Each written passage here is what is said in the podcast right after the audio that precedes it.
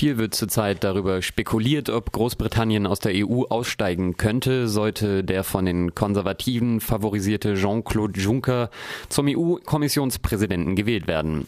Gewinner bei der Europawahl in Großbritannien war die Partei UKIP, die offen für einen Austritt aus der EU plädiert. Die regierenden Tories unter David Cameron scheinen auf den Zug aufzuspringen, indem sie ein Referendum ankündigten über die Frage der EU-Mitgliedschaft. Auf dem Radiocamp in Makelfingen am 30. Mai 2014 hielt Andreas Kemper einen Vortrag über die Hintergründe der EU-skeptischen Partei Alternative für Deutschland. Die AfD hatte bei der Europawahl sieben Prozent geholt und stellt nun sieben Abgeordnete im Europaparlament. Insbesondere über diese Abgeordneten und die Verstrickung der AfD mit der britischen UKIP bzw. den regierenden Tories sprach Kemper bei seinem Vortrag. Zuerst geht er auf den Spitzenpolitiker und Manager Hans-Olaf Henkel ein. Also seit 2009 versucht Hans-Olaf Henkel eine Partei zu gründen, die seinen Interessen entspricht, nämlich ähm, Reform der politischen Entscheidungsstruktur. Das ist natürlich kein Selbstzweck, sondern es geht darum, eben die Deutschland halt in Deutschland Sozialabbau in äh, erheblichem Maße halt hinzubekommen. Und dafür brauchen wir ein anderes demokratisches System, weil eben sowas wie Rente mit 70 oder Abschaffung des Streikrechts oder solche Forderungen eben sehr unpopulär sind. Und das bekommen wir halt nur hin, wenn wir vorher das demokratische System ändern. Indem zum Beispiel die Parteien und Parteienstiftungen abgeschafft, also Parteien abschaffen wird nicht so schnell gehen, aber Parteienstiftungen abschaffen, das würde schon schneller gehen. Das ist halt so das Ziel von Hans-Olaf Henkel. Er macht das allerdings nicht jetzt nur auf der kommunalen Ebene, sondern er, nimmt, er hat sich jetzt vor kurzem sich auch die Europakarte vorgenommen, hat quasi das Gleiche gemacht. Ne? Er hat dann wieder seinen Rotstift genommen und dann hat um Griechenland, Italien und ganz wichtig Frankreich, ne, kommen dann rote, rote Linien und wer da wohnt, soll dann auch automatisch keinen Kredit mehr bekommen. Also die sollen halt auch weg. Oder auf Deutschland auch das gleiche, Länderfinanzausgleich, da ist Hans-Olaf Henkel bei jeder Rede, die er hält, sagt er auch immer wieder kein Länderfinanzausgleich mehr, die reichen Staaten, die reichen Länder in Deutschland sollen nicht mehr für die armen Länder aufkommen, sondern die armen Länder sollen sich ein bisschen mehr anstrengen. Es muss einen Wettbewerb geben.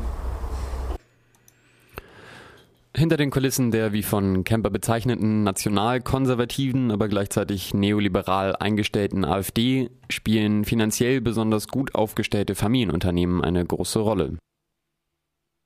Und diese äh, Familienunternehmen, also Verbände von Familienunternehmen, also nicht nur einzelne Milliardäre, sondern äh, gleich eine ganze Reihe von Milliardären, die hatten äh, Bauchschmerzen mit ESM, haben dann böse Briefe geschrieben an Merkel, dass sie das nicht wollen. Und die haben sich dann 2012 im Handelsblatt haben sich dann der Chef des BDI, BDI ist der größte Unternehmensverband, mit über 10.000 Unternehmen, die da zusammengeschlossen sind. Der, der Chef vom BDI und, und die Chefs von den Familienunternehmen, die haben sich im Handelsblatt richtig böse Briefe geschrieben und äh, sind sich richtig an die Gurgel gegangen. Und ich denke, das war halt der Startschuss für bestimmte neoliberale Wirtschaftsprofessoren, die schon zusammengeschlossen waren im Plenum der Ökonomen und dann später im Bündnis Bürgerwille, wo der, was auch von Bernd Lucke gegründet wurde. Das war der Startschuss, um dann zu sagen, hier sind ganze Verbände von Unternehmen, die keine parlamentarische Vertretung mehr haben. Ja, also die sind, werden nicht unterstützt von CDU, CSU und FDP, von der SPD und von den Grünen auch nicht und von den Linken schon mal gar nicht. Und das ist quasi unsere Chance. Wir gehen jetzt rein und wir machen die Vertretung, die parlamentarische Vertretung für die Verbände der Familienunternehmen und wir können uns dann sicher sein, dass äh, die uns mit Millionen unterstützen werden und nicht nur mit, mit Geld, sondern auch mit dem ganzen anderen äh, Ressourcen, die, die, die denen zur Verfügung stehen. Vorausgehend für die Entstehung der AfD war auch der Hamburger Appell, der im Frühsommer 2005 unter anderem vom AfD-Chef Bernd Lucke verfasst und in der Tageszeitung Die Welt veröffentlicht wurde. Ausschnitte daraus liest Kemper vor. Die unangenehme Wahrheit besteht deshalb darin, dass eine Verbesserung der Arbeitsmarktlage nur durch eine niedrigere Entlohnung der ohnehin schon Geringverdienenden also durch eine verstärkte Lohnspreizung möglich sein wird. Eine Abfederung dieser Entwicklung ist durch verlängerte Arbeitszeiten, verminderten Urlaubsanspruch oder höhere Leistungsbereitschaft möglich.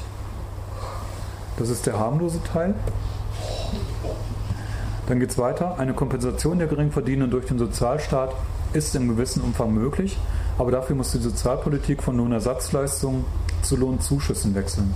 Das deutsche System der Lohnersatzleistung von der Sozialhilfe über das Arbeitslosengeld bis zur subventionierten, bis zur subventionierte Frührente erzeugt Lohnansprüche, die der Markt nicht mehr befriedigen kann. Das heißt, Sozialhilfe soll komplett abgeschafft werden. Konrad Adam hat ähm, kurz nach diesem Hamburger Appell in der Welt, wo er Kolumnist ist oder, oder Kolumnist war, geschrieben, warum soll ich für sie bezahlen und macht eine Rechnung auf. Und in der Rechnung heißt es, 38 Millionen Erwerbstätigen stehen rund 20 Millionen Rentner und Pensionäre, 8 Millionen Behinderte, 6 oder 7 Millionen Arbeitslose und 2 Millionen Studenten gegenüber. Leute, die es als ihr gottgewolltes Recht betrachten, von dem zu leben, was andere für sie aufbringen müssen.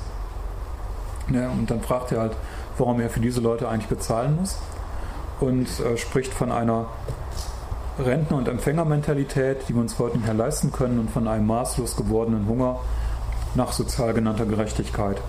Das Ganze müsste sich ändern und zur Änderung schlägt er halt, ähm, legt er halt nahe, dass das Wahlsystem geändert werden muss.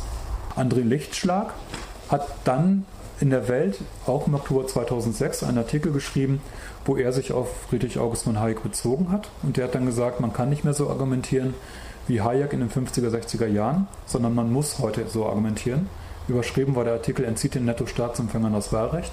Man muss heute in Zeiten der Globalisierung sagen, dass die Menschen, die Geld vom Staat erhalten, nicht auch noch wählen sollen dürfen.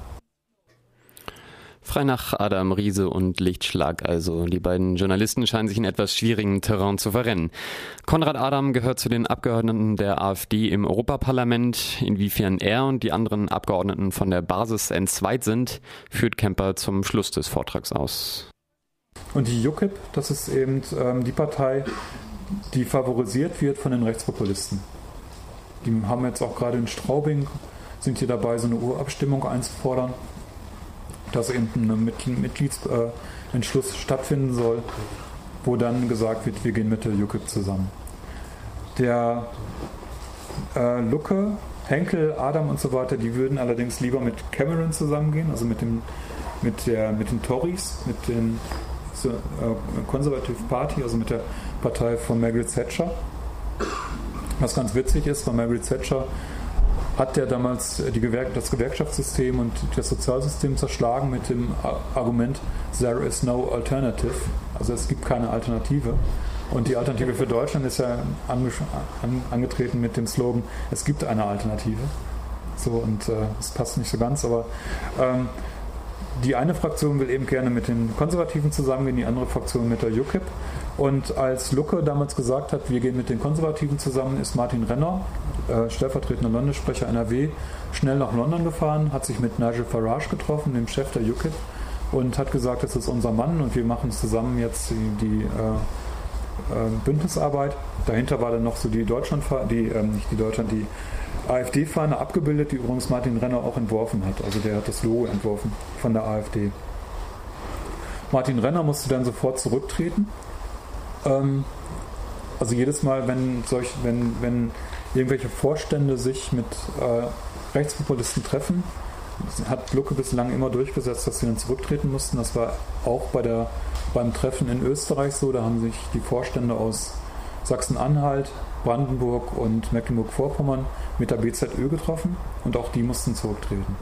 Ja, also da hat sich Lucke setzt sich da immer sehr gut durch.